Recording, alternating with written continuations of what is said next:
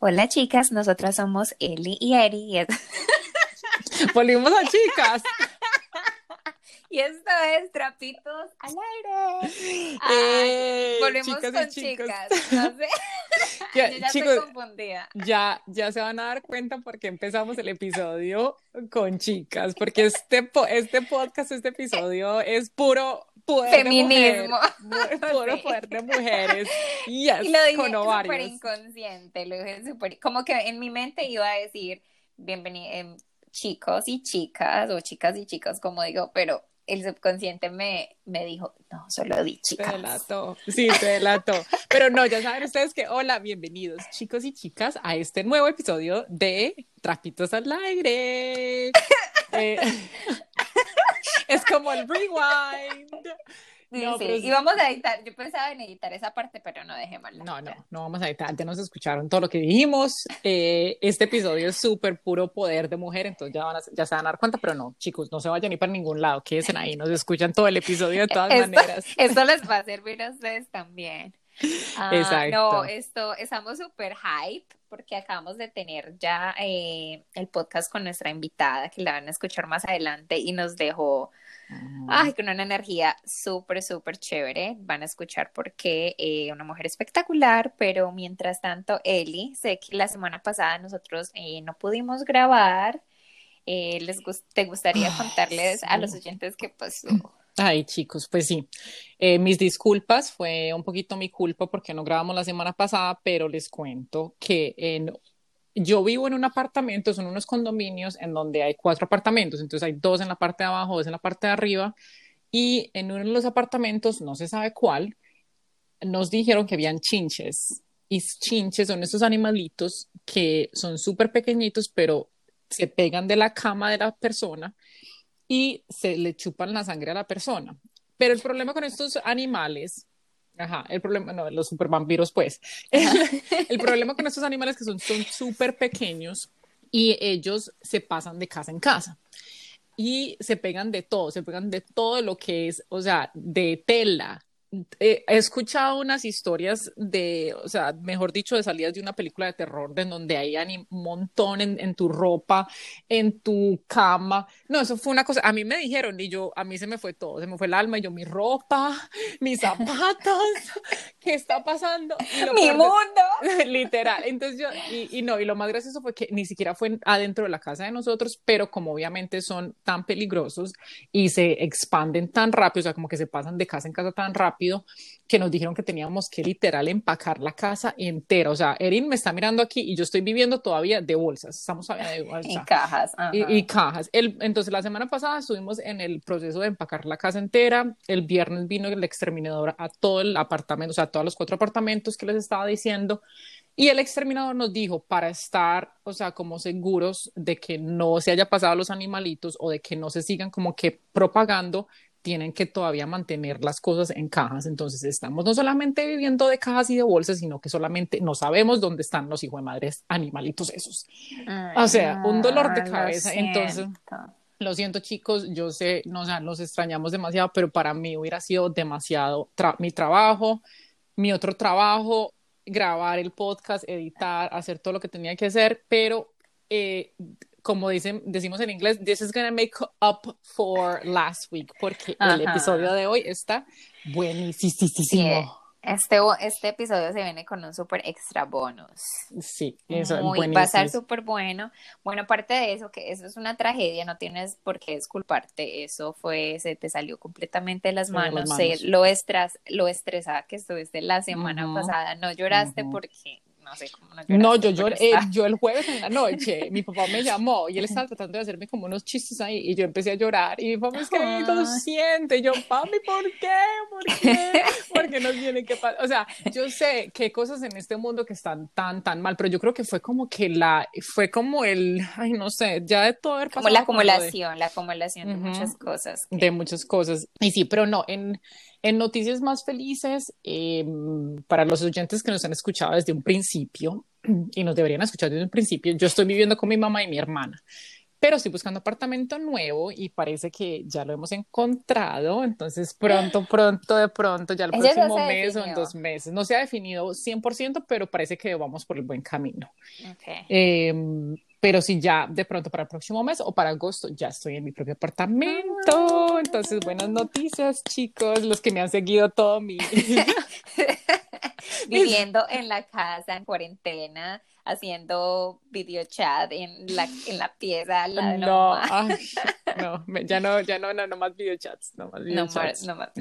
Ah, pero Eli, felicitaciones, me encanta. Gracias, sí. Entonces, algunas buenas noticias, unas noticias no tan buenas, pero aparte de eso, pues sí, todo, todo bien, ya las cosas se están volviendo un poquito más a la normalidad. Yo creo que ya en la mayoría del mundo, yo hasta las noticias de Colombia se ve que en Colombia ya las cosas están un poquito abriendo más, los restaurantes, la gente está volviendo a trabajar, aquí en Estados Unidos también, ya empezó el verano full, full.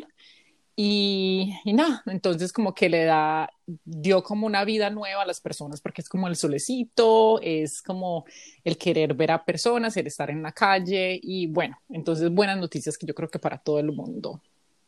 Total. ¿Y tú cómo has estado? Pensé que no me ibas a preguntar. ¿Cómo has estado esta semana y la semana pasada? Eh, sin chinches. Eh, no me llegaron.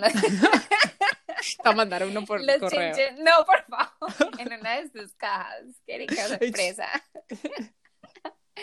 eh. Voy a editar eso, voy a borrarlo. No, pero pues en las cajas de, de, de las gotas que me mandas para ah, las, mis ojitos. Exacto. Eh, no, esta semana ha sido muy buena, mucho trabajo, no ha pasado nada emocionante. Ah, no, bueno, el sábado le celebramos el cumpleaños al al sobrino de Daniel que tiene dos años y estoy enamorada de ese bebé, estoy como loca, o sea, yo creo que sí, yo quiero un hijo que me salga así y de dos años. y con la, ¿Se ropa, ¿se imaginar a luz un niño de dos años? no, que no tenga que dar a luz, que me salga así, ¡pap! que, que, sea como un, un, frijolito mágico. Yo siempre he querido eso. Por favor, los que me están escuchando que son ingenieros o que están desarrollando productos, yo quiero que sea un frijolito que le echas agüita y ¡pum! sale el bebé así de dos años. Y el niño lo quiero que empiece de dos años. Es hermoso, estoy súper enamorada, me tengo jugando con él, es como que, ay, que me lo preste. Yo puedo, yo puedo con un niño como los fines de semana, como dos veces a la semana. Bueno, puedo hacer un contrato así. Puede hacer el contrato con su mamá, o sea, con la abuelita. Mami, usted me lo cuida de lunes a viernes, me lo da los sábados y los domingos y ya feliz.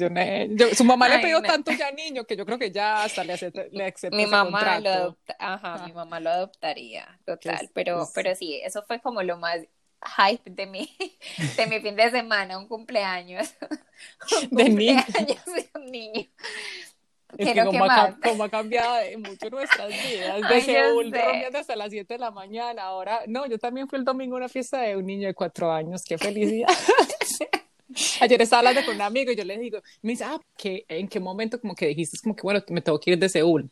Yo le digo, yo, oye, ya al final yo lo único que hacía era rompear y rompear y rompear y rompear y mi exnovio también se la pasaba rompeando, entonces yo me, como que yo, uy, ya le tengo que mermar a esto porque ya no estoy, ya estoy muy vieja y ya ahora que cambio completamente. La semana pasada tenía un guayabo que todo el domingo entero estuve en la cama y un guayabo de mm. tres margaritas, o sea, qué tristeza. pero tres margaritas. No, pero el tequila a mí me va muy mal con el tequila, la verdad, y tú tienes experiencia, tú tienes experiencia de, de cómo me va mal con el tequila. Eliana, yo nunca te he visto borracha. O sea, yo nunca, yo estaba hablando de eso con, no me acuerdo mm. con quién, estaba hablando de eso de que yo nunca te he visto borracha. Tú siempre me emborrachas o yo estaba tan borracha que no he notado que tú estás borracha. Yo no sé si esto suena bien o mal. yo no sé, yo no sé si esto suena bien o mal, pero yo sí aguanto bastante mi alcohol.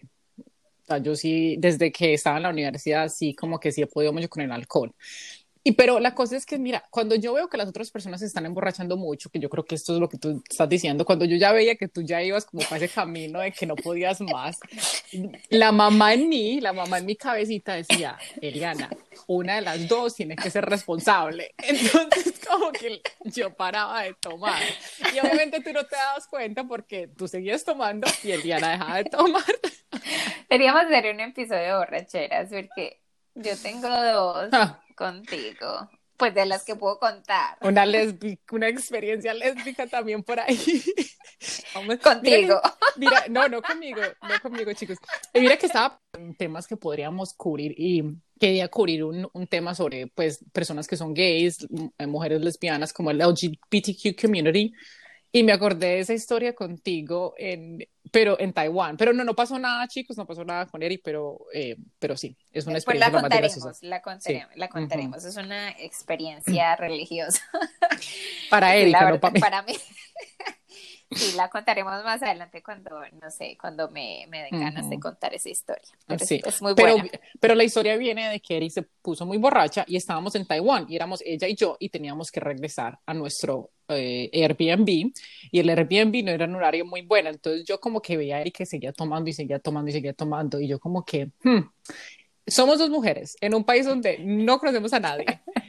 Una de las dos nos tiene que llegar, o sea, nos tiene que hacer llegar a la casa. Entonces ahí, ahí fue porque que yo me dije como que, ok, ya tengo que mermarle a la cosa y, y sí, no soy de emborracharme mucho, literal. Y como te dije, o sea, estar todo un domingo en mi cama, en Guayabana, es horrible, no me gusta. O sea que yo soy la culpable de que tú no te emborraches, porque tú me... No culpable, no, pero por bien, pero bien. O sea, me gusta Yo- porque yo tengo que tomar la responsabilidad y no es que tú me dices, Eliana, tenés que tomar la responsabilidad, sino como que yo misma, como te digo, o sea, esa mamá que siempre existe en esta cabecita mía, yo soy la mamá eh, de los paticos de, de Laura y. Erika.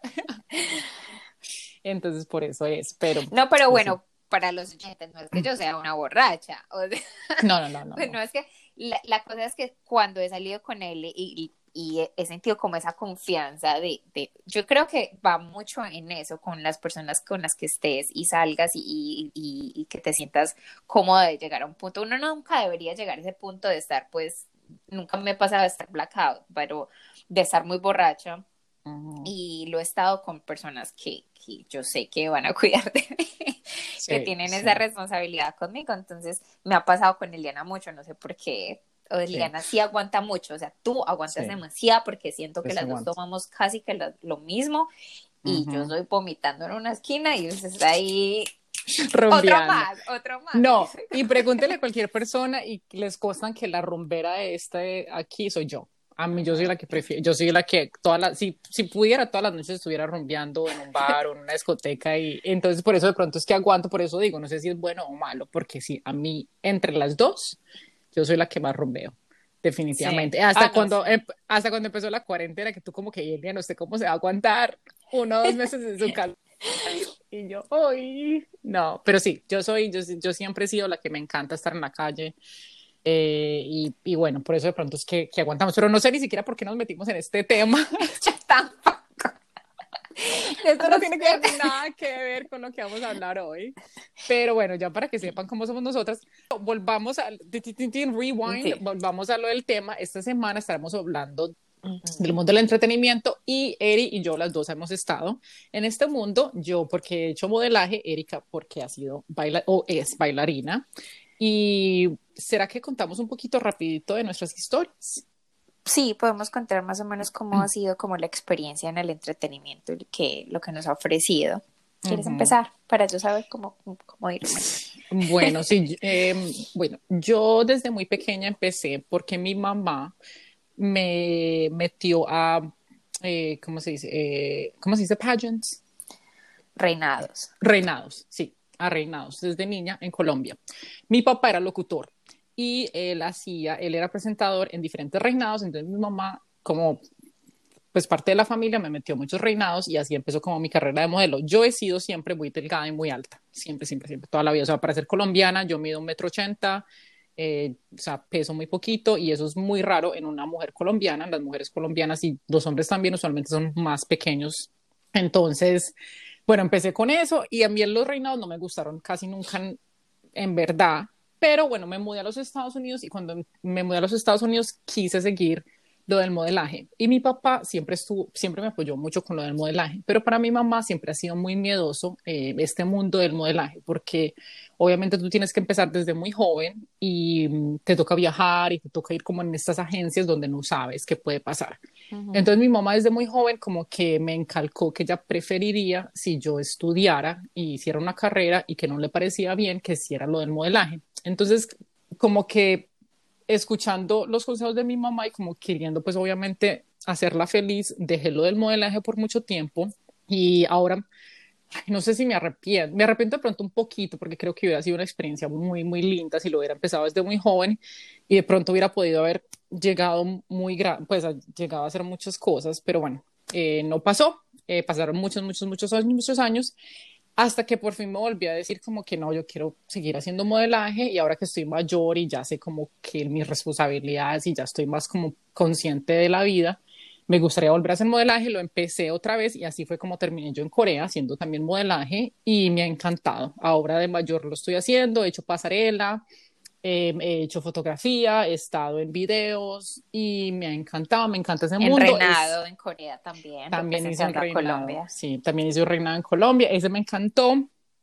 Eh, fue, una, fue una risa me, representando a Colombia, que tercer lugar, que de princesa, primera princesa, como lo que dicen en los reinados.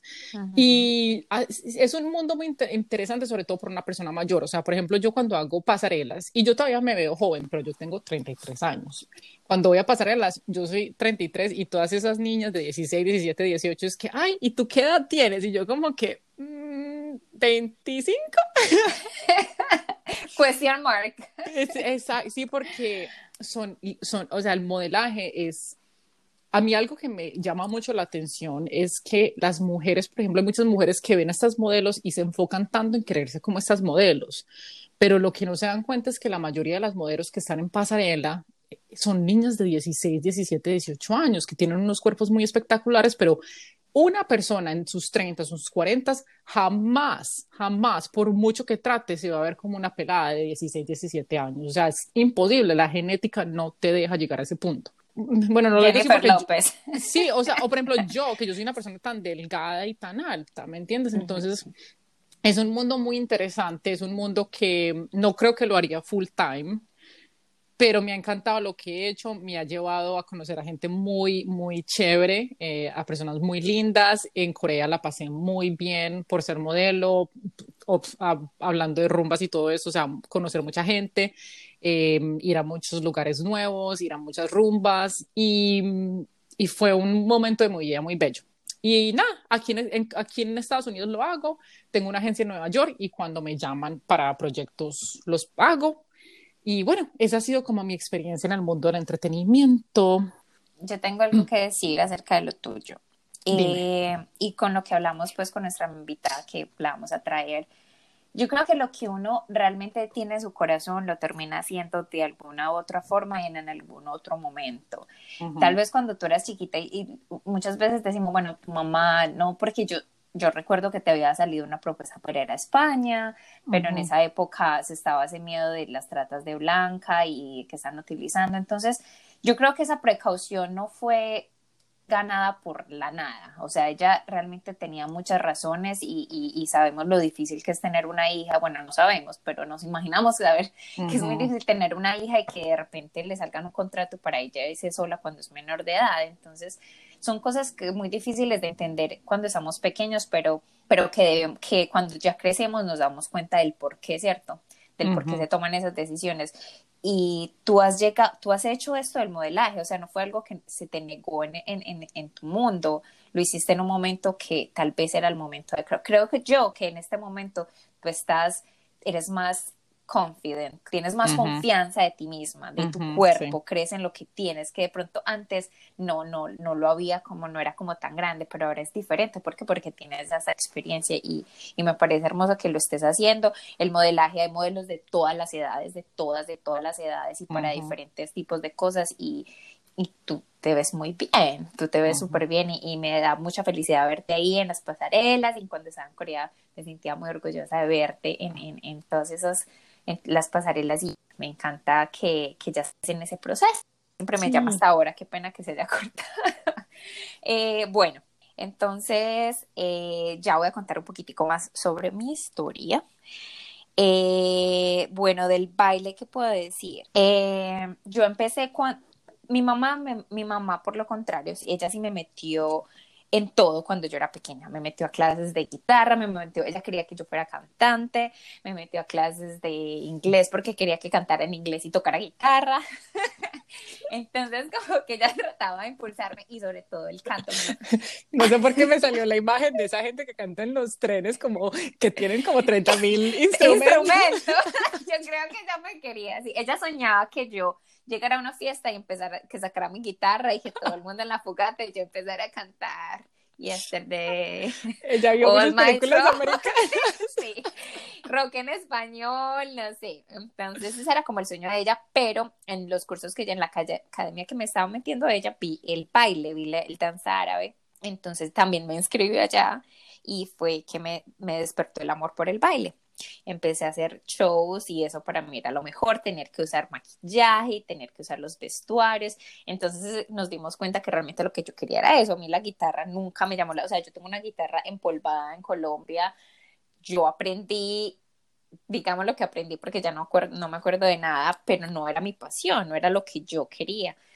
Eh, ya empecé con el baile, me fui para el, me, me, fui totalmente por el baile y, y, y, sabía que tenía talento y las personas que me empezaron a ver y empecé a adicionar me empezaron a ver con talento hasta que ya pues llegué a una academia muy, muy importante ahora en Medellín que se llama Ritmo Extremo y con ellos fue que eh, fui a, a, un show de, el show de Colombia tiene talento, eh, bailé en muchos escenarios muy importantes y en televisión y para cantantes pues reconocidos, entonces me abrió mucho las puertas de, de, de este mundo que nunca me lo esperaba. Y de lo contrario, o sea, al contrario de Liana, que de pronto siempre amó el modelaje, el baile fue algo que yo siento que me descubrió a mí, que yo sí lo vi y lo, lo, lo empecé a realizar, pero me, me descubrió a mí y me, no sé, me desarrolló como mujer desde que bailo siento que mi cuerpo se mueve o se expresa de una forma diferente, me arreglo y como la forma que me visto, me maquillo, me peino, es diferente a otras mujeres por el hecho de, de ser bailarina y, y, tener como ese ese background, ese, ese eh, lo, que, lo que había hecho con, con el baile, lo que he hecho con el baile. Y por ende, fui a Corea y, y, tuve la oportunidad de hacer muchas cosas y de relacionarme con gente maravillosa, gente que, que te llena de muchísimas cosas y volar en escenarios con personas que nunca te imaginaba, pues nunca te imaginaste llegar. Eh, creo que eso es lo que te da el entretenimiento y eso es lo que te da ser de pronto freelancer, eh, tomar decisiones y hacer lo que tú quieras realmente como, como como bailarina o como modelo, como actriz, eh, es hacer, es algo que te apasiona y, y, tratar de, de, seguir tu sueño y simplemente es tener esa determinación para llegar allí. Por ende, este, este episodio me hace muy feliz porque sé lo que ella ha luchado, hablando de la invitada, eh, reconozco ese struggle, como ese, eh, lo difícil que es hacer algo que nos apasiona, porque todo el mundo habla de, las pasiones y lo que nosotros amamos y todo el mundo sueña con hacer lo que se apasiona, pero es, difícil hacerlo y pero cuando se llega allí es algo hermoso y siempre va a tener el recuerdo de, de que hice lo que, lo que amaba y lo he hecho y lo, lo, sigo haciendo. Ya no lo hago por dinero, antes lo hacía por dinero, ya lo hago más por, por pasión. Yo bailo donde sea y como sea y con las personas que sean, pero, pero es muy bonito hacer lo que realmente te apasiona y finalmente, como Eliana dice, ya ella se siente en una, edad que de pronto no creería estar allí, pero lo está haciendo y lo hace con cuando tiene tiempo libre, cuando le salen estos shows, pero ya es como algo extra y algo chévere que lo puede disfrutar. No es como su única carrera, no, es algo, algo nuevo, algo diferente que le da como en, en su vida y, y bueno, eso es como más o menos lo de mi vida en el entretenimiento de una u otra forma. Sí, y nuestra invitada nos va a hablar un poquito más de su vida como actriz, como presentadora y también como emprendedora, entonces ya se van a dar como que van a tener un poquito de, estas anécdotas que hemos vivido con tres diferentes mundos del entretenimiento, que es el modelaje, que es el baile y que es también la actuación, eh, para que escuchen nuestras experiencias y para ustedes que de pronto están pensando en hacerlo, en que hay diferentes formas de llegar a donde hemos llegado nosotras y que también hay diferentes rumbos, como dice Eric, que también yo ya como una persona mayor que decidí, ya me sentía más cómoda y ya me sentía como más, eh, con más fuerza de querer hacerlo, entonces lo hice, o Eri desde más joven, y también esta chica que vamos a tener invitada, que también lo hace desde hace muchos, muchos años y todavía lo hace ahora que ya está en sus 30. Entonces, muy pronto la vamos a traer, pero antes de eso tenemos a nuestra mujer a destacar de la semana. Uh, esa es, nos encanta, Eliana, a mí, es Frida Kahlo, eh, como nuestra invitada mexicana, le quisimos hacer este honor a México en la sociedad de su tiempo, donde la supremacía de lo masculino constituía el sentido común, la mujer jugaba un papel que claramente la supeditaba el varón. Frida, a pesar de estar casada y de mostrar el gran amor que sentía hacia su marido, se mostró autosuficiente y fuerte, se presentó, se representó en su obra de manera ambigua, con características sexuales andróginas, con algunos rasgos considerados como masculinos, exagerando sus cejas y su incipiente bigote. Fue de las primeras pintoras que expresó en su obra la identidad femenina de su propia óptica, rechazando la visión de lo femenino que se dibujaba desde el tradicional mundo masculino. Ella fue una de las que contribuyó de, en las que contribuyó en la formación de un nuevo tipo de identidad para la mujer y es reconocida hoy por muchos como un símbolo, Frida Kahlo fue la perfecta heroína feminista de los años 80.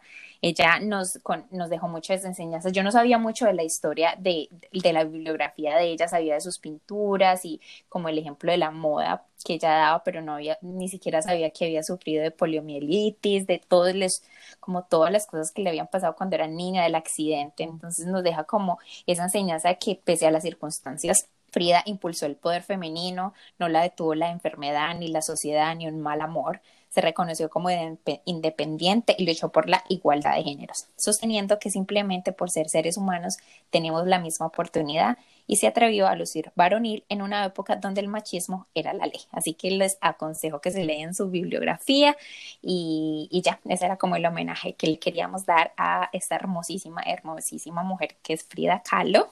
Súper, me encanta. Y para los que no les gusta leer, también existe la película para que se la vean en inglés y en español. En estos días me la vi con mi mamá en español, entonces ya saben que también existe la película. Pero no se vayan, que ya en unos minuticos les traemos a nuestra invitada del día de hoy. Nuestra invitada del día de hoy es una actriz, escritora, emprendedora y presentadora de televisión que nació en San Diego, California y creció en Tijuana, México. Ella estudió periodismo y teatro en San Diego State University y luego se mudó a Los Ángeles a estudiar en la Academia de Actuación Stella Adler. Con 16 años de carrera como actriz y presentadora en el mercado hispano, se ha ganado dos Emmys y tres Telly Awards por su trabajo como presentadora de Lanzate Show en Univision. Trapitos al aire le da la bienvenida a esta gran artista y a la creadora de Con Ovarios y Nitak, Fernanda Kelly. Hola, bienvenida. Hola, chicas, ¿cómo están? Me encantó esa introducción. Qué, cosa tan maravillosa. Cuando la estábamos escribiendo, yo estaba tan inspirada. Yo como que, ah, me encanta, me encanta todo lo de ella. has hecho muchas cosas, muchas cosas. Ahora que escucho con 16 años, wow, estoy vieja. no, mi amor, no, porque pudiste haber empezado desde muy joven. Hay personas que ah, empiezan desde muy joven eh, sus carreras, entonces uno nunca Empezamos sabe. Del, empezó desde los cuatro. Exacto, justamente, a los cuatro años empecé. Ay, qué bellas. Muchas gracias. Estoy muy contenta de estar aquí, de verlas, de, de compartir este espacio y muchas felicidades. Muchísimas gracias. Nosotras estamos súper felices de de, contactarte, de que estuvieras tan disponible para hacer eso, porque la idea es el, eh, de nuestro podcast es el empoderamiento de la mujer y tú eres una gran representante. Más adelante vamos a hablar de tus marcas y de los nombres y explicarnos un poco qué es con ovarios, pero por ahora queremos saber un poco más de ti, quién es Fernanda, de dónde vienes, cuéntanos acerca de ti. Wow, bueno, eh, ay, ¿quién es Fernanda? una chica muy, este, soy muy soñadora. Yo creo que eso es parte de, de toda esta mezcla que traigo encima y todas las aventuras en las que me meto. Que todo lo que sueño, todo lo que se me ocurre, lo hago. Eh, o, o trato de hacerlo, ¿no? Es la meta. Soy una chica de familia, de casa, soltera. Nací en San Diego, como le dijiste tú, Erika eh, mi familia sigue allá, yo estoy en Los Ángeles, me vine a estudiar actuación, a perseguir mi sueño. Y sí, soy un ser humano que, pues que lucha, que se sigue encontrando a sí misma todos los días, buscando novio. Ah, ah. Fernanda está como yo. Yo todos, los episodios digo lo mismo. No, Dios mío, ¿qué es esa tristeza? Yo todos los episodios digo, ay, ¿dónde estará mi novio por ahí? ¿Será que, que lo encontramos algún día? Pero no algún día, algún día, algún día. No, no saben. De hecho, ayer me pasó algo, pero bueno, es otro podcast. Cuenta, cuéntanos. O sea, nosotros nos encanta. O sea, eh, de verdad, en serio, yo tengo 10 años soltera, entonces sí he estado por primera vez como que en mi vida orando como buena budista, ¿no? Por una pareja, ya para compartir mi vida, bla, bla, bla. Entonces encontré un tipo en Bumble que jamás encuentro uno que me gusta, pues lo encontré. Nos conectamos, chateamos, bla, bla, bla. Y a mí me choca chatear porque siempre ando para arriba y para abajo. No tengo tiempo de chatear, tengo tiempo mm. de WhatsApp o de llamar. Entonces, el hombre me dice, bueno, llamémonos, entonces me llama y de repente me pide que le hagamos videollamada, mira mi apartamento, qué bonito, me empieza a presumir, sí, padrísimo, bla, bla, bla, en un penthouse, el hombre, porque resultó que el hombre le va bien, guapísimo, muy mi tipo, y entonces se acuesta, se acuesta así como para platicar, y entonces veo que la cámara, o sea, la mano la trae en el teléfono, viéndome con el WhatsApp, y la otra mano la veo como que por allá por su cintura. No mentiras. No. Y mira, el, teléfono, ya saben, con una mano agarrado y la otra mano así como en la cintura y me decía, a ver, este, ¿qué traes puesto? Y yo, oh, Y yo pensaba dentro de mí, no hagas eso, no hagas eso, estás guapo, me encantas, no hagas eso, no hagas eso. y entonces de repente como que empieza a poner una cara así como, ya sabes, como de placer, como que se está, he's getting off of it. Oh my God. La mano, la mano.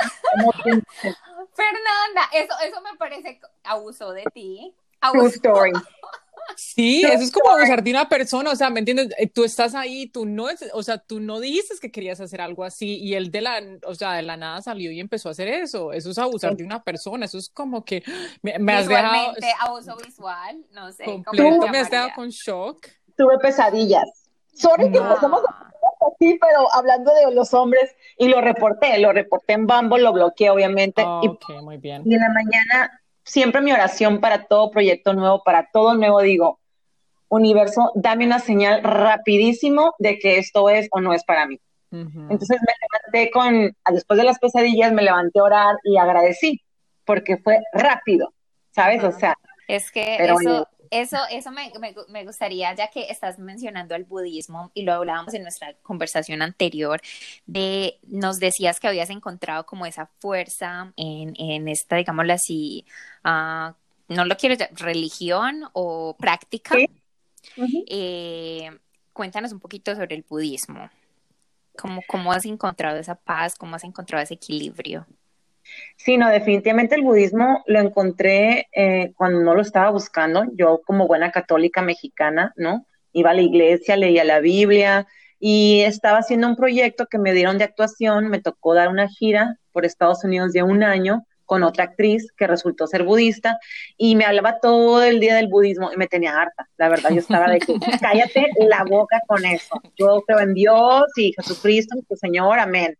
Y entonces como buena, como buena, como buena latinoamericana, ¿cierto? Sí, claro, claro, o sea, yo tenía esa relación con Dios bien bonita, pero de esas bien bonitas que tú tienes, ni siquiera mis papás me la inculcaron, o sea, fue algo que yo encontré. Pero en fin, y para no ser luego un cuento, le dije, te voy a dejar que me lleves a una junta, imagínate un año viajando con ellos allá, le tendría que dar algo porque si no nos iba a callar. Entonces le dije, te voy a dejar que me lleves a una junta para que te calles por el resto de tu vida del budismo conmigo fuimos a esa junta y eso fue hace casi 15 años, ahora en octubre cumplo 15 años practicando, 6 de octubre. ¡Wow! ¿Qué viene esa junta? A gente feliz, a gente de verdad orgánicamente, era, un, era una, una aura de tranquilidad, de paz, no libre de problemas. Y eso es lo más chido, que aunque tengamos problemas como budistas, siempre tenemos el lado positivo de las cosas. O sea, yo ayer con este tipo me pude puesto a llorar, me pude traumado, pude ver, ¿sabes? Y no, al contrario, me amanecí y dije, gracias, gracias porque en, un segundo me, lo pusiste enfrente, tal cual, como es. Y eso es lo que hace el budismo, o sea, de verdad llegas a, a encontrar ese, ese punto medio de las cosas donde ya nada es drama y tampoco es, sabes que todo es pasajero, no te la crees tampoco. Entonces, como que simplemente vives y disfrutas el momento. ¿Y has dejado al lado un poquito lo del catolicismo o es algo que usas como en, en, no sé, como algo que los mezclas los dos para, para sentirte de la forma que te sientes ahora? No, completamente dejé el catolicismo.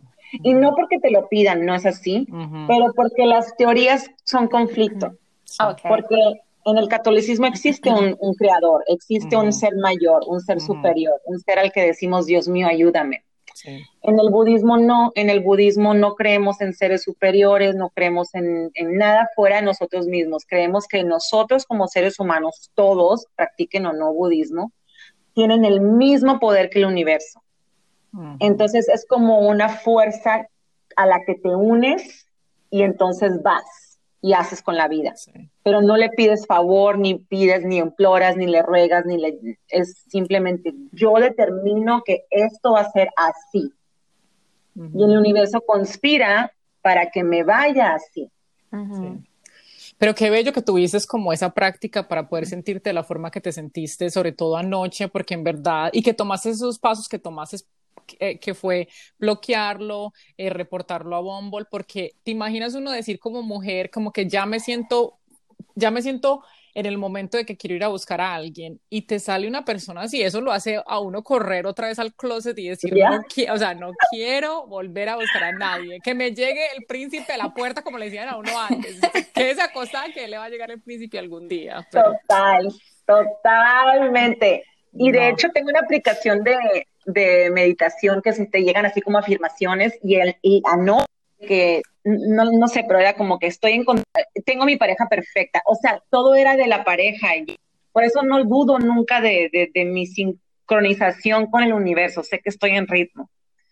Pero eso te lo da el budismo, o sea, no, no, lo, no lo tengo que, ay, soy Fernanda. No, no, no. Eso te lo da el, el leer, el saber que siempre con la práctica estás en ritmo, o sea, la, ley de la causa y efecto es muy poderosa. No hay error, no hay error. Entonces, ya cuando eso lo absorbes con tu vida, pues todo lo demás sabes que es parte de, del proceso.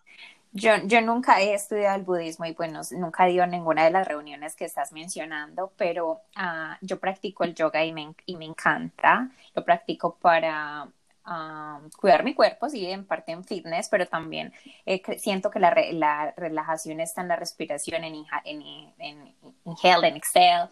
Entonces, eh, me gusta mucho. He tratado de empezar la meditación, pero soy una persona muy activa, o sea, yo todo el tiempo quiero hacer algo productivo.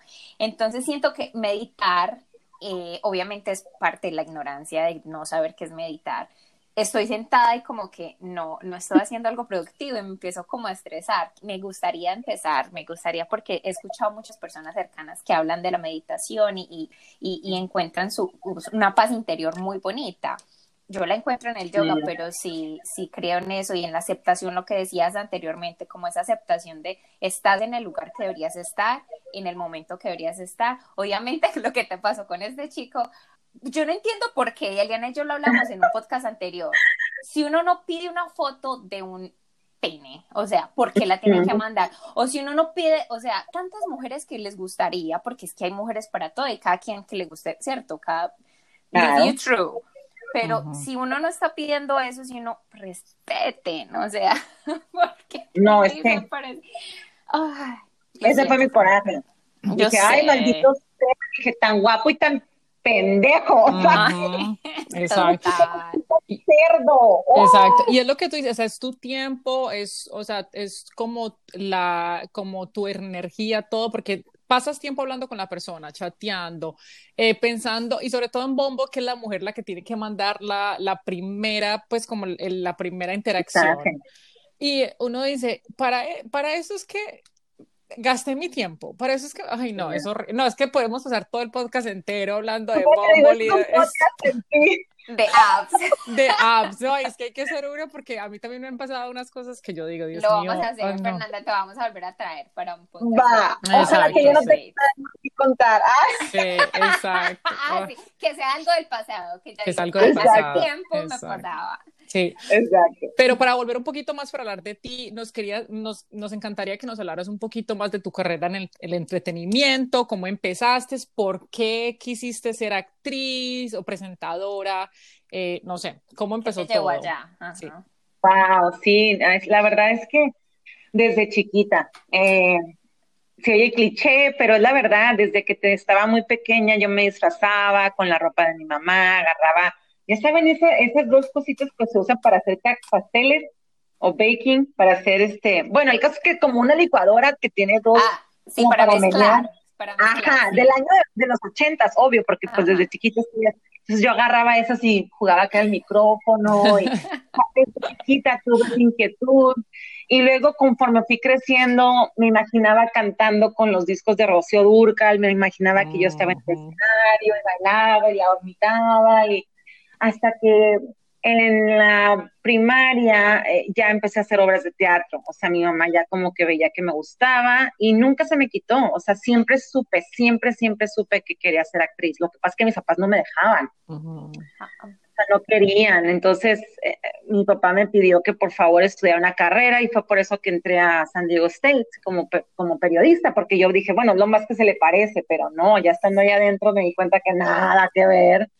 O sea, el periodismo es una carrera hermosa, pero que requiere pasión y dedicación. Entonces, yo tomé la decisión de venirme a Los Ángeles y a estudiar ya la carrera de actriz, que fue cuando entré a la Adler. Obviamente mis papás se quisieron morir por, dos razones. Una, porque me salí de la universidad y dos, porque me salí de la casa. O sea, ah. los 20, ¿no? Me, vine a vivir a, Los Ángeles sin dinero, sin nada. ¿Cómo pagué la escuela? Porque sí, Stella es una escuela muy cara, pero yo estaba determinada a que tenía que hacerlo. Entonces le dije a, la, a, la, escuela, le dije, me tienen que becar porque quiero estudiar, ayúdenme, que, ¿cómo le hacemos? Y sí, así fue. Y eso fue pues hace mucho tiempo, ya no sé, 20 años yo creo, y una cosa me fue llevando a la otra, o sea, me, salían audiciones para teatro o, comerciales y de ahí me daban para ser la presentadora de este show, o sea, nada que ver, la presentación y la cosa siempre me siguió, siempre, siempre, siempre, al grado tal que tuve tantos shows en, como presentadora que después me llamó Univisión. O sea, después de haber estado ya en Azteca, en Mundos, en Telemundo, fue cuando me llamó Univisión y me dijeron que te te queremos ver para un programa en vivo, lánzate, es en las mañanas. Y yo ya tenía cuatro años que, estaba fuera de los escenarios, o sea, yo nada más hacía ya mesera y audiciones, y lo que me daban hacía, pero ya no estaba trabajando como presentadora, ya había decidido que yo no quería estar en la televisión latina. Y me llama Univision y dije, ¿sabes qué? Pues lo voy a hacer porque se me antoja tener un show en vivo, nunca lo había hecho. Y así fue, siete años después pues fue cuando ya eh, me fui nacional, se convirtió en un show de viajes y no pude actuar por el compromiso. Y entonces, cuando se acabó mi show, yo estaba muy contenta porque por fin iba a poder hacer de nuevo lo que, pues a eso vine a los años, claro, actuar. Entonces ahorita estoy en eso, pero luego llegó la pandemia y ya. Ah.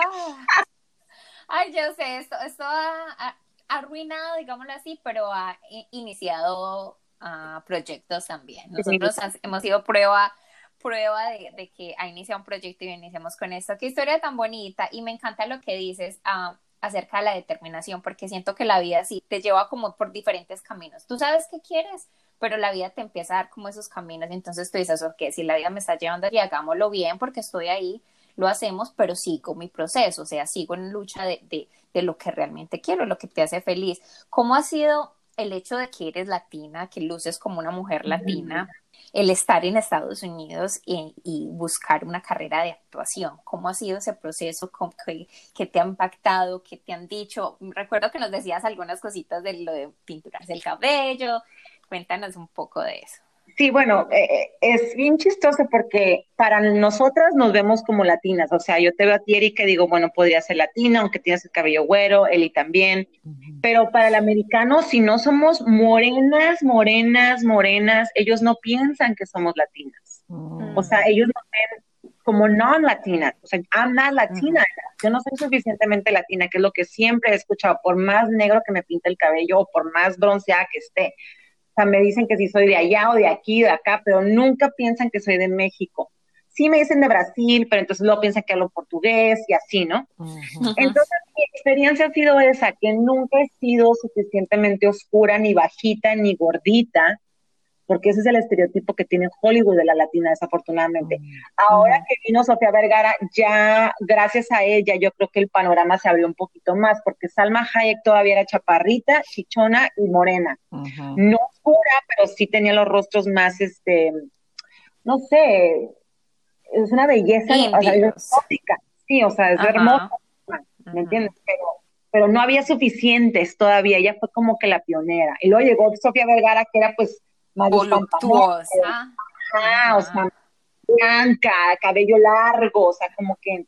Entonces, después de eso, como que ya lo que me decían a mí en las audiciones era, ¿puedes hablar como Sofía Vergara? Y yo, oh my God. Sí, y eso te iba a preguntar yo, porque yo creo que ella también, aunque ella sí tiene ese prototipo, el que tú estás diciendo, voluptuosa, cabello rubio, eh, más alta, un poquito más delgada, pero también tiene ese acento. Y ella como creo que sí lo tiene también en la vida real, pero entonces como que crea ese estereotipo también de, ah, bueno, ok, te ves diferente, o sea, no tienes el pelo negro, no eres, no eres ojitos castaños, pero sí tienes el acento y deberías hablar como ella entonces. Entonces como que nunca, o sea, o no eres como lo que tú dices, o no eres lo suficientemente latina o no eres lo suficientemente gringa. Entonces, ¿en, dónde, ¿en dónde es que me tengo que poner yo? ¿En dónde, en dónde es que quepo yo? Yes, exactamente. Me acuerdo que al principio cuando me decían eso de la Sofía Vergara, me daba una enojada. me imagino. que a aceptar que eso era lo que el gringo pensaba. Entonces ya cuando lo superé fue cuando me puse, como que ya me empezó a ir mejor y pues lo hacía.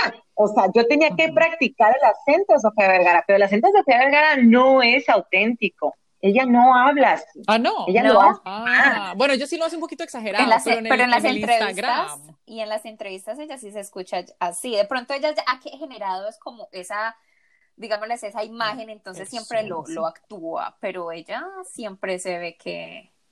Sí, igual Salma Hayek, cuando vio que le funcionaba a Sofía Vergara, Salma Hayek de repente se le olvidó el inglés. ¿Cierto que sí? Sí. como otra vez, what, do you mean? Ah, ok, pues.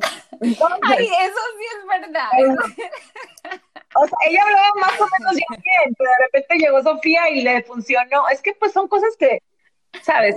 Pero pues no. Wow, y, y, hablando de eso más o menos, o sea, tú ahora que están las redes sociales y está ahora esto de networking y todo, sobre todo tú que vives en Los Ángeles, en esa área de California, eh, ¿qué diferencias has notado entre cuando empezaste y ahora? ¿En el networking o, No sé, todo, o sea, la diferencia de cómo haces de pronto tus audiciones, de pronto en las ah, redes sociales, la gente más joven, que lo de los likes, cuánta gente te siguen. No, no, es que es, día y noche. o sea, la verdad que es un crecimiento total. Y yo creo que eso es algo que me gustaría mucho que, que la audiencia lo, lo asimilara, porque llegas a veces sin saber nada y con cero de conocimientos, o sea, de nada. Y no puedes esperar de estar en ceros, llegar a la fama o llegar a, a, ser una persona conocida y respetada o a ganarte un Emmy. O sea, es un proceso muy largo, yo empecé viviendo de arrimada en un sofá con una persona que ni siquiera conocía, que me ofreció su casa después de tres meses de conocernos en Stella Adler. Isabela, siempre la menciono, mi gran amiga todavía. Y ahora tengo mi propia casa, vivo en Beverly Hills, pero no ha sido fácil. O sea, a mí me costó 20 años de trabajo, de regarla, de aprenderla, de crecer, de madurar, de cometer errores garrafales y lo del Instagram y las redes sociales, pues uno va evolucionando, ¿no? Yo empecé con MySpace, o sea, hello. Sí. En high five. Exacto, el high five. Es como que nunca le agarré la onda, así, porque nunca he sido buena con las redes sociales. Pero pues ahora eh, es, una, es una cosa que te exigen casi, casi para que valgas algo, ¿no? En la industria. Si no tienes arriba el no sé cuánto, no te el pago. Check, el blue check. Todo eso, por ejemplo. Eso, eso, eso marca muchísimo. Yo sé, en todo, en todos los ámbitos. Yo soy, yo soy bailarina Y si tú eres mm. bailarina y, no tienes ese blue check, digámoslo así, o no te, no te siguen un montón de, de, de, personas, de followers, de pronto no eres tan buena bailarina. Así me hago entender? Y, es, y, y, en lo personal, no, yo no siento que de quiera de eso hable el talento, simplemente hay gente que tiene muy buen manejo en Instagram, en redes sociales y están ahí las 24 horas posteando y montando y dando likes y, y saben generar eso, pero en lo personal yo no puedo estar ahí y ni tampoco me nace. Pero es, es, como que te califique, como que tienes que impulsarte, obligarte a hacer algo que, ah, pero es, es parte del juego, creería yo. Sí, y, yo creo que son decisiones, es como ahorita la pandemia. Siento las personas que están saliendo como si nada o con cubrebocas o se están saliendo ya a los bares, restaurantes, o sea, es una decisión consciente la que tomas y asumes las consecuencias, ¿no? si sales y andas y haces. Igual yo sentí con las redes sociales y con todo lo que es el, el, el, networking y el glamour, ok, si eso es lo que tengo que hacer para avanzar en mi carrera, porque es parte de, aunque no me guste, yo tomé la decisión de hacerlo. Entonces me doy la tarea. Créanme, chicas, a mí no me gusta estar en el teléfono, odio estar en el teléfono, para mí es such a waste of time. Pero también sé que si lo hago, valgo más. Entonces, yo no voy a venir a cambiar las reglas del juego. A lo mejor un día, cuando ya tengo una plataforma más grande y más amplia, puedo compartir con mis seguidores y con las que me están entrevistando esto y entonces hacer sentir a las demás como que, oh, ya, yo tampoco las quiero, pero bueno. O sea, la cosa es siento tomar esa decisión de que, what does, it, what does it take? Y qué es lo que yo estoy dispuesta a hacer. Entonces, bueno, hablando de eso, entonces, ¿tú crees que, qué le aconsejarías a una persona que de pronto quiera entrar a este mundo del entretenimiento? Así sea ser actriz, de pronto ser presentadora, modelo. Híjole, ¿qué le recomendaría? Siempre me preguntan, la verdad que son tantas cosas. Yo creo que lo más importante, y no, no solamente en esta carrera, en todas, es tienes que amar lo que haces porque te va a costar. Y te va a costar lágrimas, te va a costar familia, te va a costar novios, te va a costar la soledad, te va a costar eh, tener o no animales, te va a costar tener, o sea, todo te va a costar, porque tienes que ponerlo primero. Si no lo puedes poner primero, entonces estás in the wrong business. Y es en todos los negocios, o sea, no nada más en la, pero en, el entretenimiento, que es a lo que yo me dedico, definitivamente me ha costado todo. pero no me arrepiento. No. Pues mira, tienes dos Emmys, tres hours, has, trabajado en un montón de cosas, una lista que ni siquiera pude poner en el intro porque se me va todo el, podcast en, en, tu super intro porque es maravilloso, ¿no? Yo sé que sí, y, lo, y yo dije, y ya, y tú ya habías dado ese, como ese, ese ejemplo y como ese, digámoslo así, consejo, la determinación. Tú eres una mujer muy determinada y, y, eso lo has mostrado en todo este trayecto, porque la vida de, nuevo te ha mandado por diferentes caminos, pero tú como que no me saques de acá, yo voy es para allá y allá es donde voy a llegar y, y has afrontado un montón de cosas y no, me encanta, me encanta. Y por ejemplo, y por ahora me gustaría hablar de conovarios. Cuéntanos de cono, qué es conovarios, porque me encanta la pues, frase. Precisamente por lo que por lo que me preguntó Eli, sabes de que eh, qué consejo, el consejo es que tienes que tener agallas, tienes que tener esa, esa fuerza interior que no te para. Entonces, yo lo, yo saqué la camiseta de Conovarios porque la gente me preguntaba, ¿cómo le haces para no darte por vencida? ¿Cómo le haces para ya no tirar la toalla y decía la chingada con todo? Entonces yo decía, pues porque you have to have thick skin, tienes que tener esa piel gruesa de cocodrilo, te tiene que valer madre todo, tienes que tener huevos. Y yo pensando, justo en esta silla donde estoy, decía yo, ¿qué huevos ni qué huevos? Yo tengo varios, con varios. Y dije, lo voy a poner en camiseta, lo voy a poner en camiseta. Y fue lo que, pues lo que me ha dado como que ese espacio y esa, he podido lograr conectarme con mujeres de todo el mundo, de muchas partes. Y eso es, con ovarios es, es, porque no tiene nada que ver con lo físico, si los tienes o no, ¿no? Porque sé que muchas mujeres no tienen ovarios. Pero es esa, es el símbolo. sí, el sexto sentido de la mujer que ningún hombre, por más que se haga y deshaga, lo va a tener. O sea, es algo con lo que nacemos. Yo siempre digo, yo no entiendo por qué la gente dice que, que con huevos, pero si los huevos son las cosas más delicadas del mundo. O sea, o sea es, y lo más feo. Y lo más feo, lo más delicado que puede existir en este mundo. Chicos, en cambio, no les da. Total, de acuerdo, sí. O sea, eso te, lleva como esta idea de este mundo tan machista que lo primero que piensas es que deberías tener un par de huevos, pero si los huevos no sirven para nada, o sea, bueno, no, sirven para mucho, obviamente, pero, pero son demasiado delicados. Entonces, me estás diciendo que debería ser entonces una persona delicada. Entonces, piensan en todo lo de la mujer, es como el, lado, pues el lado femenino es como lo delicado, lo tierno, y el lado masculino es como lo fuerte y todo, pero en, realidad no es, eh, o sea, en realidad te pones a pensar de la anatomía y los ovarios son las cosas, o sea, eso sí es que, pero aguantan y aguantan y hasta no poder más. Entonces, qué interesante que sacaste con esta marca y, y salió primero la marca Nitac o lo de con ovarios, ¿cómo se conectan las dos?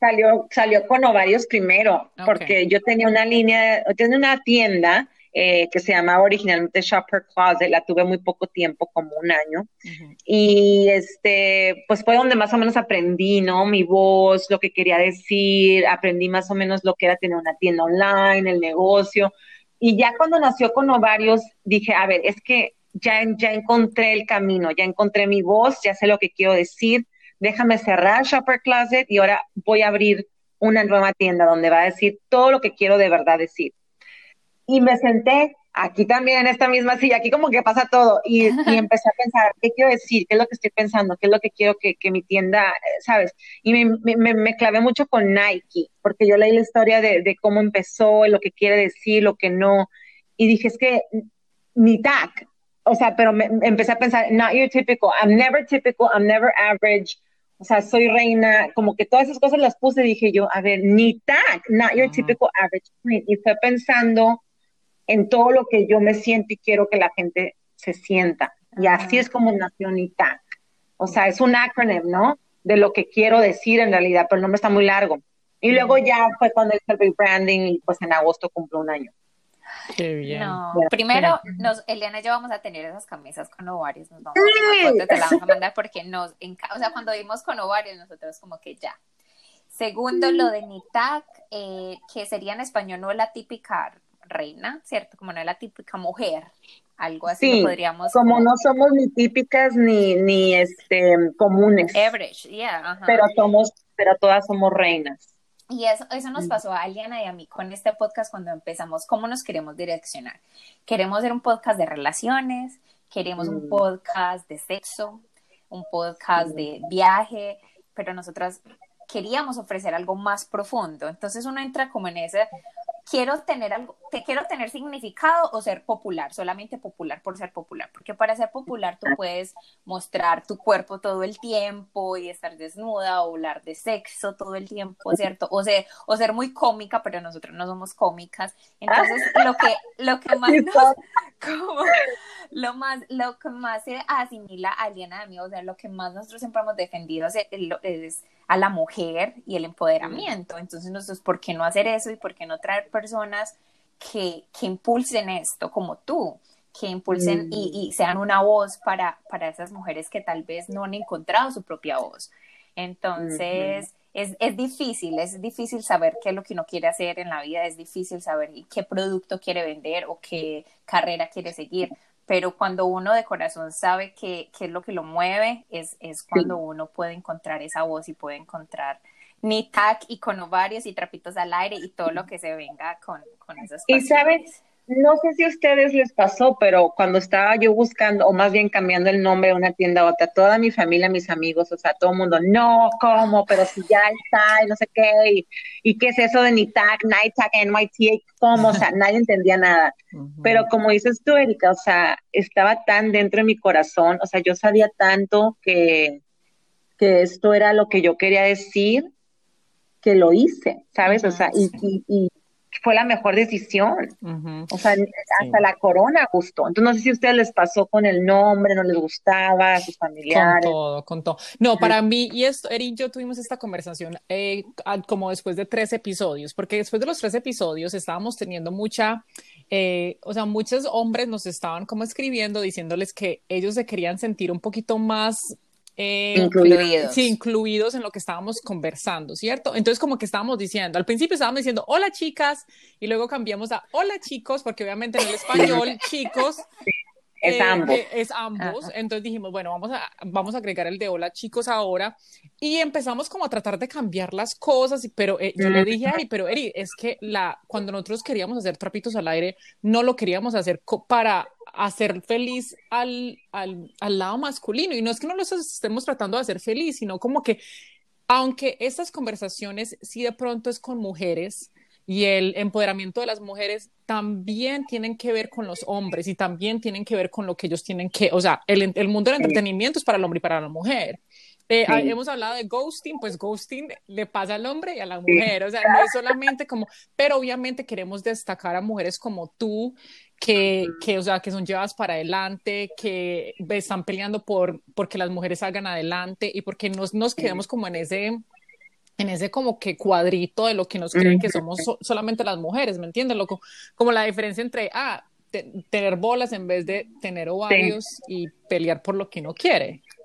Sí, total. Y sabes que yo creo que eso son parte de cuando inicias un proyecto que lo, lo aprendes o después o antes, dependiendo. Yo lo aprendí después, por ejemplo, cuáles son tus core values, ¿no? O sea, cuáles son tus valores como tienda, como negocio, como podcast. Eso es muy importante porque ya que tienes esos valores establecidos, entonces entiendes que no estamos aquí para hacer monedita de oro y caerle bien a todo mundo. Estamos aquí porque tenemos una persona en mente. ¿Cómo es ese avatar?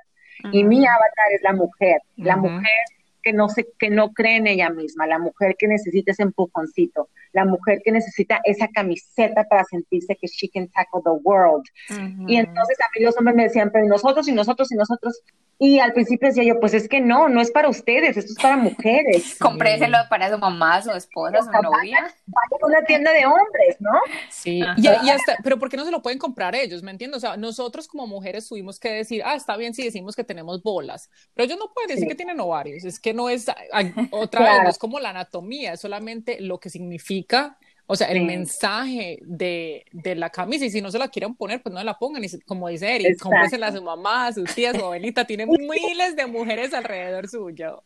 Y sí pasó eso y sí sigue pasando. Por ejemplo, mi hermano, que es súper feminista, mi hermano es escritor y poeta y bla, bla, bla, latinex, y, y él se pone la camiseta, por ejemplo, de con ovarios. Él no quiere la de con huevos. Me dice, no, porque yo estoy apoyando a las mujeres. O sea, tengo muchos hombres que sí se la ponen, pero mi punto era de que mi tienda es para mujeres quien quiera comprarla, que la compre, pero ya hice, ahora ya lancé la sección de hombres, pero fue algo que yo sentí orgánico. Qué bien. Y no, mi dirección no es al hombre, mi dirección sigue siendo la mujer, pero ya, ya hice la camiseta de con huevos y la sudadera de con huevos para que tengan match, pareja si quieren, ¿no? Qué lindo. Mira que me acuerda, eh, yo fui a un concierto, no sé si tú sabes la banda Terciopelados, que es una banda colombiana. Pues yo los fui a ver a ellos en Nueva York y el, la camisa de ellos del tour dice, amo mis tetas. Oh, y me encantó y fui con un amigo y fui con una amiga y los tres nos compramos la camisa y dice amo mi, y amo mi culo en la parte de atrás y me encantó la camisa y esa era la camisa del tour y el que se la quería comprar se la comprara y ya. Me muero, qué cool. sí, y es que esa es, esa es la, la, visión de ellos y ese es el mensaje de Aterciopelado. Siempre ha sido el feminismo, siempre ha sido la mujer empoderar, o sea, empoderar a la mujer y ellos son una pareja, pero los dos son súper, o sea, contra el pues así contra el poder y todo eso. Me encantó y me encantó ver eso. Entonces me acordó mucho como ese, esa visión que tienes también tú con lo de tus camisas y con lo que es Nita y con ovarios que, que nos encantan las dos. Sí, es que hay, we have to stand for something. De verdad hay que respaldar algo, lo que sea. Sí, definitivamente lo que estamos diciendo, algo con significado. Y si eso es lo que lo que tú dices, si le vamos a, si este mensaje le va a llegar, yo le digo a Lienes, este mensaje solo le va a llegar a 20 personas, pero que esas 20 personas les cambie la vida con el mensaje y que sea algo positivo. ¿Para que yo quererle llegar a 2.000 personas con un mensaje vacío, un mensaje que no les va a cambiar la vida, que simplemente es, va a ser como, ah, sí, chévere, ya. No, o sea, nosotros queremos transmitir un conocimiento, una experiencia, un mensaje con nuestros invitados de algo que realmente valga la pena y que, y que sea valioso y algo que nosotras creemos que vale la pena. Nosotros tratamos de estudiar muy bien el tema para que obviamente no, no afectara a ninguna persona, no irnos contra eh, ninguna, digámoslo así, religión o práctica, ¿cierto? Respetando, cada quien escoge lo que quiere, cada quien escucha lo que quiere, pero nosotras trapitos al aire, lo que quiere dar al mundo es esto. Y el que le gusta está súper bienvenida, nosotros damos la bienvenida a todos. Y el que no, hay muchos podcasts que pueden cubrir esos intereses. Correcto. Como la ropa, hay mucha ropa que va a cubrir los intereses de las otras personas y pues, entre gustos los colores. Exacto. Lo dicho. Muy bien dicho. ¡Eh! ¡Eh! ¡Bravo! Bueno, yo iba a decir, no, no sé si tienes alguna otra pregunta, Eri, pero de pronto para ya, como para terminar, eh, volver otra vez a lo del mundo del entretenimiento, nos encanta eso, o sea, que has cambiado como tantas facetas de tu vida y que has sido, o sea, tan emprendedora. Eh, ¿Algún otro consejo para crecer como actriz o como emprendedora o como una persona que de pronto sea freelance? Porque yo creo que con esto de COVID se ha visto mucho que mucha incertidumbre en lo que puede pasar en esta vida y como el miedo que le puede entrar a uno. Entonces que de pronto uno dice, ay, ¿será que siempre? Y como tú dices, o sea, uno siendo latina, los papás de uno, lo primero que dicen es que, o sea, Erika y yo lo hemos vivido, Eri de pronto, no tanto ella, la mamá siempre fue, la apoyó mucho con el baile, pero para mí como modelo, mi mamá desde niña no, no se va para ninguna parte, no va a ser modelo, como así que modelo? Em, usted va a estudiar y ya. Y yo ahora ya de mayor, de vieja, fue que decidí, no de vieja, pero pues ya más mayor decidí como que, no, yo quiero ah. también hacer modelaje, o sea, yo quiero hacerlo. Entonces, como, ¿qué consejos le darías a esas personas que no tengan miedo de, y, o de cómo empezar todo lo que tú has hecho de pronto? Yo creo que algo que a mí me ha servido mucho es que cuando se me presenta una oportunidad, vamos a suponer dentro de lo que quiero hacer, vamos a suponer una audición y que me digan, eh, Fer, tú puedes, tienes acento, sabes hacer acento de Argentina, yo no digo que no, o sea, yo digo que sí y luego me lo aprendo. Claro que lo digo con miedo, digo temblando, sé que estoy mintiendo, pero eso es, una, es un riesgo que se toma el casting director, ¿sabes? O sea, y yo sé que lo voy a lograr, porque entonces ya si me dan esa oportunidad, el universo me está dando como que ese, e, ese espacio para, para aprenderlo. Entonces siento que hay que hacer las cosas con miedo, aunque sea sin saberlas, pero hacerlas. Por ejemplo, yo mi tienda, yo no sabía nada de negocios, sigo sin saber hacer los SEOs de Google Analytics y la próxima semana voy a hacer una conferencia con Google de cómo hacer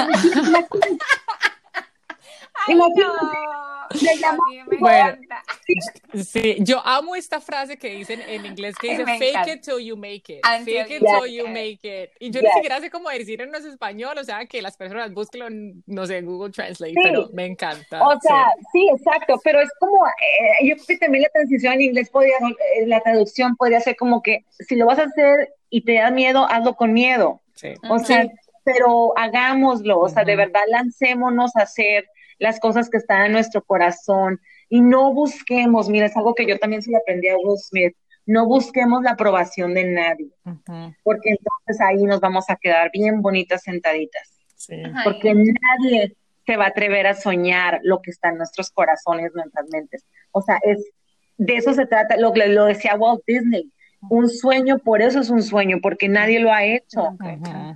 Entonces es como que tenemos que hacerlo con miedo, con dudas, con pánico, con todo lo que está en la cabeza, pero hacerlo. Y cada quien empieza donde puede y donde sabe y donde encuentra, ¿sabes? O sea, yo me acuerdo cuando vine a Los Ángeles, decía yo, ¿qué tengo que hacer? Me decían, encontrar a una gente. ¿Y cómo encuentras una gente? Pues se tienen que representar, no, eh, a través de trabajo. ¿Y cómo agarras trabajo? Pues con una gente. Oh. Entonces, en aquel entonces, el Yellow Pages, que ya ni existe, y buscaba juntos. Oh, wow. O sea, creo que esas ganas de, de, de, salir adelante. Sí. Ay, no, ay, no. Fernanda, me vas a hacer llorar. Me encanta ese mensaje. De verdad que ese mensaje es todo, es todo. El, el hecho de tomar esos riesgos, porque es que de eso es, lo es la única forma de aprender y, es la única forma de sobre. Si nos quedamos en una zona de confort, ahí estamos. Nos quedamos, sí, cómodos, pero ahí estamos, estancados y mirando al otro subiendo y tomando esos riesgos.